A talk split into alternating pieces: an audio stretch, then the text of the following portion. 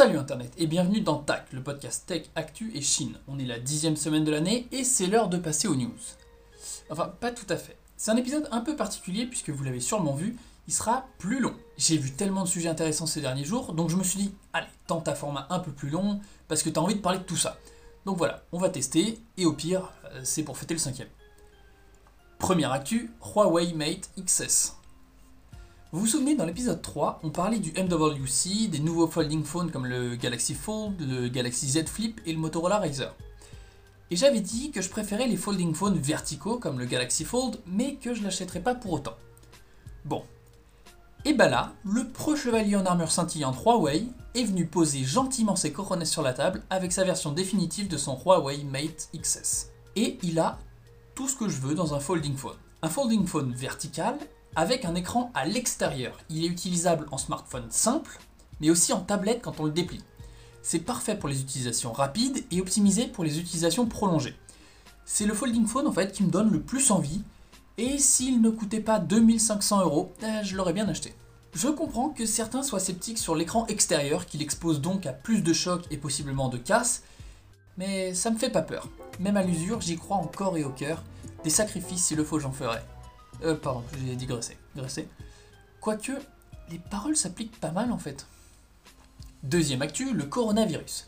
On enchaîne avec un gros morceau et sans aucun doute le plus gros du jour. Parce qu'on a eu pas mal d'évolutions malheureusement. La première est plutôt joyeuse. C'est le soutien du PSG pour la Chine et de la vidéo de certains joueurs qui disent Stay Strong China en mandarin, ce qui donne approximativement Zhongguo Jiayo. C'est tout con, ça demande rien à part un flocage différent pour le match contre Bordeaux, et ça réchauffe les cœurs. Il faut savoir que le PSG est très impliqué sur le marché chinois. Ils cherchent à attirer les investisseurs asiatiques et se sont notamment mis à jouer plusieurs fois à des horaires convenables pour les supporters chinois. Bon, convenable, ça faisait quand même minuit en Chine. Et là, c'est tout con, mais c'est un beau coup de com qui fait plaisir à tout le monde. Un petit message de soutien pour les Chinois et la situation. C'est bête, mais j'étais content de faire partie de ce groupe. J'avais un peu le sentiment de faire partie de ces Chinois. Enfin, ce groupe d'Européens qui restent en Chine malgré les difficultés. On aime ce pays et on se bat pour y rester. Et un message comme ça, c'est encourageant. Ici, quand on parle d'un Chinois né dans un Western country, euh, en Europe ou en Amérique par exemple, on parle de bananes parce qu'ils sont jaunes dehors et blancs à l'intérieur. Et bah, je crois que je suis une banane albinos. Pour reprendre l'analogie colorée, je suis un blanc dehors, mais jaune à l'extérieur. Voilà. Enfin, c'était juste avant que ça ne commence à partir en vrille en Europe avec l'explosion du nombre de cas en France et en Italie. En France, au moment où vous entendrez ça, on aura très certainement passé les 200 cas et les autorités se préparent à une explosion du nombre de cas. Donc faites attention, restez chez vous, lavez-vous les mains et matez Netflix, vraiment. J'en parlais dans le tout premier épisode du podcast, mais profitez-en pour rester sous la couette les gars. Il fait froid et Netflix a ressorti les Ghibli. Mais bon, le plus préoccupant dans l'immédiat, c'est quand même le développement beaucoup trop rapide du virus en Italie. On recense maintenant plus de 2000 cas et déjà 50 décès, la plupart dans le nord de l'Italie. Le directeur général de l'OMS, dont je tairai le nom par peur de l'écorcher, a annoncé qu'il fallait même se préparer à une éventuelle pandémie. Bah, le constat m'avait l'air plutôt clair jusqu'ici. Hein. Tous les pays sont touchés les uns après les autres depuis maintenant deux mois. Donc oui, une pandémie est plus que probable, en effet. Sauf que pour moi, une pandémie, c'est surtout une épidémie de flûte de pan, donc euh, celui qui a la ref, il est bon. Donc pour dormir moins con, je me suis renseigné. Une épidémie, c'est une apparition rapide et localisée d'une maladie, comme la grippe en Europe en hiver. Et une pandémie, c'est une épidémie à grande échelle, elle apparaît brutalement, infecte beaucoup de monde et se propage à grande échelle puisqu'elle provient d'une nouvelle mutation de virus et qu'il n'y a donc pas encore de vaccin ou d'immunité pour s'en protéger. Et dans cette propagation rapide et à grande échelle, celle qui fait peur, c'est la Corée. On recense maintenant presque 4000 cas et 20 morts. Ce qui fait peur dans cette histoire, c'est que la propagation ultra rapide du virus en Corée est due à une secte l'église Shincheonji de Jésus. Une femme de 61 ans, identifiée comme la 31e personne infectée en Corée, s'est rendue à 4 rassemblements de sa secte en étant malade, propageant très rapidement la maladie parmi les adeptes. Cette femme avait d'ailleurs refusé des tests de dépistage après avoir présenté des fortes fièvres depuis le 10 février, sous prétexte qu'elle n'avait pas voyagé. Le phénomène des sectes est un fléau particulièrement tenace en Corée puisqu'elle fait partie des pays contenant le plus de sectes et surtout le plus gros pourcentage d'adeptes parmi la population. Et un peu lié à l'Italie et ses soupçons de traficotage de chiffres d'infectés, le même fléau s'abat sur l'Iran qui est accusé d'avoir manipulé les chiffres dans le pays, qui compte déjà 54 victimes. A noter que le vice-ministre de la Santé iranien, après s'être présenté en mauvais état lors d'une conférence de presse, en sueur et toussant, a été testé positif au coronavirus. On lui souhaite bien évidemment un prompt rétablissement, mais on notera sa petite pointe d'humour dans une vidéo qu'il a postée le 25 février, lorsqu'il annonce que le coronavirus est un virus démocratique, qui ne fait pas de distinction entre les riches et les pauvres. Or, il y a la crise coronavirus, on parle du 49.3 fit la réforme des retraites, petite diversion avec un coronavirus no jutsu de Macron Sensei et hop, 49.3 des familles.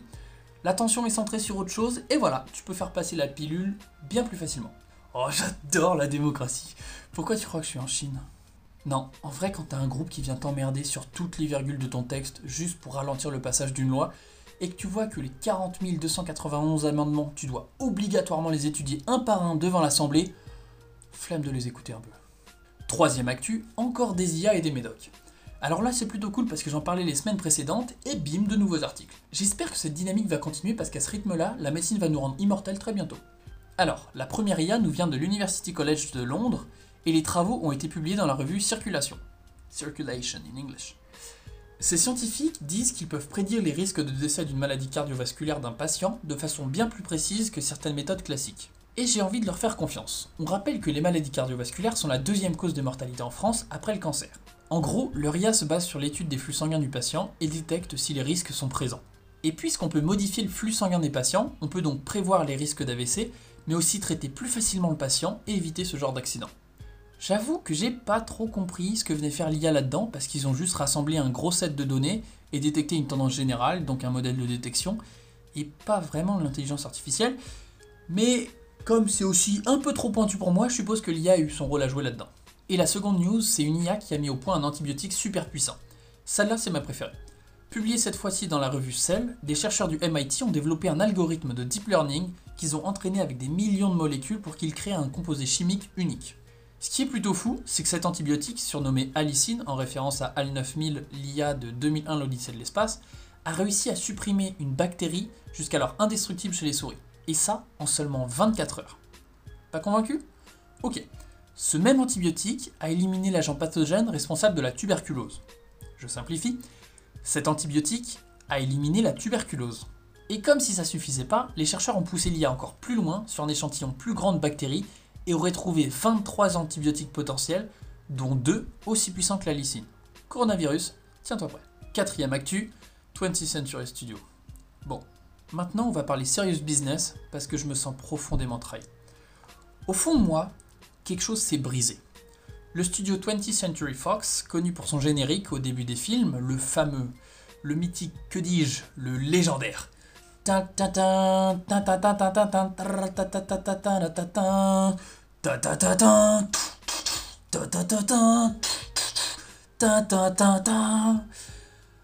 Et ben ce générique a changé de nom et donc de logo.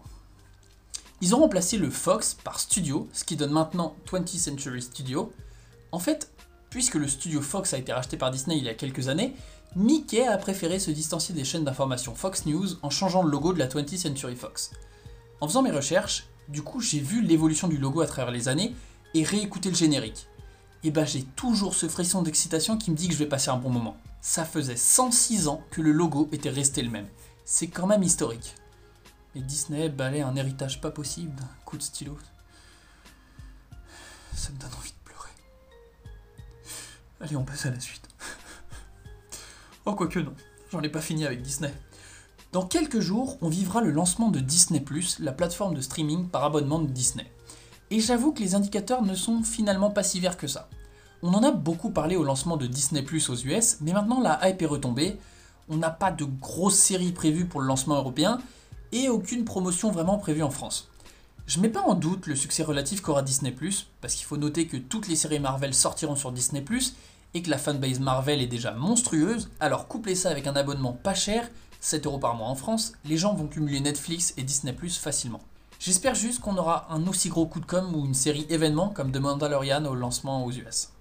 Cinquième actu, Oreo X Supreme.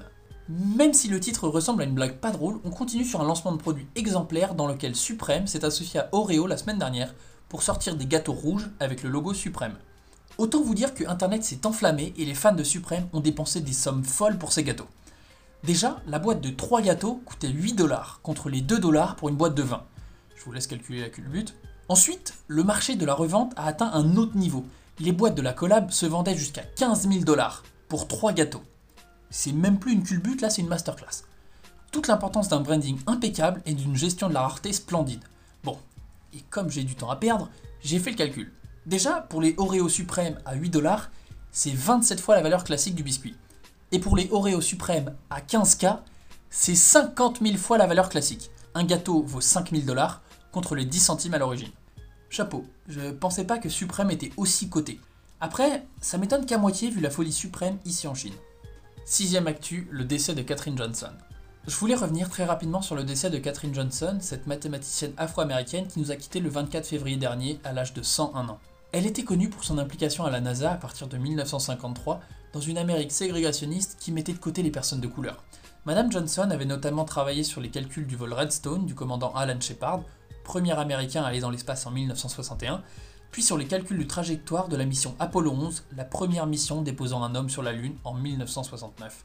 Elle avait d'ailleurs inspiré le livre Les figures de l'ombre de Margot Lee Shetterly avant son adaptation en film en 2016. L'espace est un domaine qui m'a toujours fasciné et j'espère honnêtement vivre un jour, ne serait-ce que les prémices de l'exploration spatiale. Alors quand une personne aussi marquante que Catherine Johnson nous quitte, je tenais à saluer son travail, ne serait-ce que pour la science, mais aussi pour les valeurs et l'exemplarité qu'elle défendait. Merci beaucoup. Septième actu, faille de sécurité dans les réseaux 4G. Ça tombe bien, on parle à tout bout de champ de la 5G, de qui en sera le plus gros bénéficiaire, mais une étude vient de mettre en avant des failles de sécurité dans les réseaux 4G. C'est l'université de Bochum en Allemagne qui a révélé ça. Non, putain, pourquoi je parle comme ça? C'est l'université de Bochum en Allemagne qui a révélé ça, et cette faille concerne les smartphones et les objets connectés. Et le problème de cette faille, c'est que c'est pas un petit truc qui touche quelques utilisateurs. Là, on parle de quasiment tous les smartphones, mais surtout avec de très graves conséquences. Cette attaque, appelée IMP4GT, permet l'usurpation de l'identité du propriétaire de l'appareil, donc de tout le monde sur cette planète quasiment, de la possibilité de souscrire à des abonnements ou des services web payants, ainsi que, bien évidemment, le leak de documents d'entreprise confidentiels, mais ça c'est un classique. Une fois qu'un hacker a accès à votre flux d'informations émis par votre téléphone, demandez-vous à quoi il a accès. Personnellement, il a ma vie entre ses mains, littéralement avec bien plus de choses que je peux moi-même l'imaginer. Il pourrait techniquement mieux me connaître que moi-même. Ouais, le, constat est un peu chaud. Bon, rassurez-vous, c'est pas encore apocalyptique puisque la seule condition pour te niquer ta vie bien comme il faut, c'est d'être à proximité de sa victime. Ne faites plus confiance à personne. Verrouillez votre porte, reniez votre famille, ils sont peut-être plus proches que vous ne le pensez. Blague à part, vous imaginez qu'un hacker peut exploiter cette faille et en profiter pour pirater des sites à haute sécurité comme la base de données d'une multinationale par exemple, style Facebook, Google, Amazon, ou pire, le FBI, et reporter la faute sur vous. Vous serez alors le coupable avéré, sans aucun moyen de vous innocenter. Bonne chance après ça. Huitième actu, les conversations privées de WhatsApp. Dans l'épisode 2, on parlait du piratage du smartphone de Jeff Bezos via WhatsApp, et la semaine dernière, on parlait de Facebook qui se faisait hacker ses réseaux sociaux. Eh bien, la tourmente n'est pas terminée pour le pauvre Marc, puisqu'en ce moment, on a accès à l'une des plus grosses boulettes possibles et imaginables. WhatsApp a tout simplement indexé près d'un milliard de conversations privées sur WhatsApp depuis plusieurs mois. C'est-à-dire que nos conversations privées sont accessibles directement sur Internet, sans besoin de code, rien, c'est totalement gratos et facile. Si vous avez des ex à stalker, c'est le moment. J'ai du mal à croire que WhatsApp ait oublié de désindexer les conversations privées. Alors que l'application se félicitait d'avoir dépassé les 2 milliards d'utilisateurs, et ben voilà qu'elle balance le numéro de dizaines de millions de comptes. Ça implique donc des milliers de numéros de téléphone de célébrités, des stars, des cinémas, des politiques, etc. Vraiment tout le monde. Et ces résultats sont encore accessibles en faisant une manip très simple. Vous tapez site.chat.whatsapp.com, tout attaché, et c'est parti. Au moment de la fuite, il y avait 470 000 résultats sur Google et plus de 700 000 sur Bing. Maintenant, WhatsApp a réglé le problème auprès de Google, mais les conversations sont toujours accessibles depuis Bing avec la même manipulation.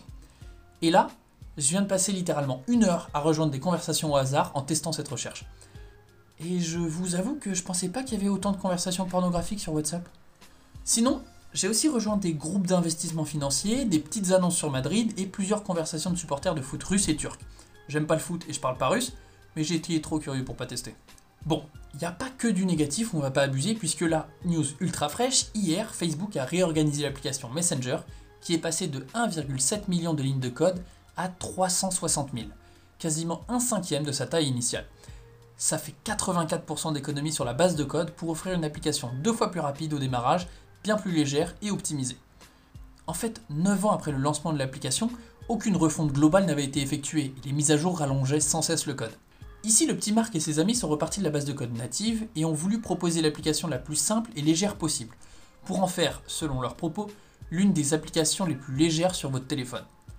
Voilà, propre et on repart sur de bonnes bases. 9ème actu, Shanghai. Vous vous souvenez la semaine dernière quand je disais que la Chine allait réouvrir juste pour la survie économique de ses petits acteurs? Eh bah c'était le cas. Depuis quelques jours maintenant, tout a réouvert. Tout? Non. Un petit village résiste encore et... Oh là non, c'est pas ça du tout. Presque tout a réouvert. Seuls les lieux qui rassemblent des grandes foules sont fermés, comme les universités par exemple, ce qui fait que j'ai cours dans ma chambre depuis presque un mois. La semaine dernière, les autorités ont repoussé la fermeture des universités jusqu'à la fin de l'année scolaire pour éviter que les étudiants de province ne reviennent et n'engendrent de nouveaux mouvements de foule, donc de possibles propagations du virus. Et lundi dernier, le 1er mars, le coup de grâce nous a été porté. Il est maintenant interdit d'effectuer son stage en Chine. Ce qui contrarie pas mal de nos plans et force un repli stratégique en France beaucoup plus tôt que prévu. À titre personnel, j'avais prévu de faire un stage et concrétiser en travaillant ici quelques années. Maintenant, on va voir ce que ça donne. Si j'ai de la chance, je serai de retour ici dans 6 mois. Sinon, bah, on verra. Hein. Allez, on va pas se laisser abattre et on va conclure avec une bonne nouvelle écologique comme chaque semaine. Dixième et dernière actu, chauffé par l'eau du lac. À Annecy, un quartier entier de la ville sera alimenté par l'eau du lac. C'est 1500 logements qui sont concernés dans le quartier des Trésum, si c'est en latinum, sinon je sais pas le dire. Alors, comment on peut chauffer un quartier à partir de l'eau froide d'un lac? Très bonne question, je ne savais pas que c'était possible. Mais apparemment, cette eau sera chauffée par l'énergie créée lors de son acheminement dans les logements, c'est-à-dire que l'eau, puisée à 20 mètres de profondeur et à une température de 6 degrés toute l'année, sera naturellement chauffée lorsqu'elle arrivera chez toi. Ta gueule, c'est magique, je suis pas scientifique. Bon, toujours est-il que cette innovation permettra d'économiser 2250 tonnes de CO2 par an, c'est monstrueux. Surtout que cette eau sera ensuite intégralement restituée au lac, donc zéro gaspillage. Le plus beau là-dedans, c'est que c'est un vrai projet contemporain qui sera terminé d'ici fin 2020 et qu'il ne coûte que 6 millions d'euros. Pour de l'écologie, c'est cadeau. C'est une première en France qui se base sur une technique déjà utilisée à Genève en puisant l'eau du lac Léman. Alan, ta région a du talent. Je, là, je t'ai applaudi. Bon, ben on est pas mal là. Alors, avant de terminer, j'ai une petite recommandation qui me tient vraiment à cœur. C'est le podcast Sauce High Tech avec un petit jeu de mots. C'est un onctueux podcast qui traite de technologie et de ce qu'elle change dans notre quotidien. Le premier épisode sur la livraison à domicile m'a beaucoup plu, c'est bien animé, long et pertinent, c'est un format de podcast que j'aime beaucoup. Petit plus, comme moi, ce sont des étudiants du MBA d'IMB, mais d'un autre campus, je les connais ni d'Eve ni d'Adam, mais ça fait plaisir de voir qu'au sein de la même formation, on est plusieurs à partager les mêmes envies et expériences. Je leur souhaite un maximum de réussite, surtout que le premier épisode a cartonné. Les gars, j'ai hâte d'écouter le suivant. Maintenant, vous avez vu que cet épisode était substantiellement plus long que les précédents. C'est pas vraiment parce que je voulais faire un truc plus long, ça me demande pas mal de taf en plus, mais c'est surtout parce qu'il y avait beaucoup trop de sujets dont je voulais parler. Et comme je sais pas faire un choix, j'ai tout pris. Tout ça pour dire que je pense pas que j'arriverai à traiter chaque semaine de tous les sujets que je veux, mais j'en parle à chaque fois sur Twitter, LinkedIn ou Instagram, donc n'hésitez pas à me suivre, r1 underscore châtelet. Voilà, l'instant promo est clos, et on verra pour le format des épisodes suivants. Ce cinquième épisode est maintenant terminé, on se retrouve bientôt, portez-vous bien, et à la prochaine. Salut Internet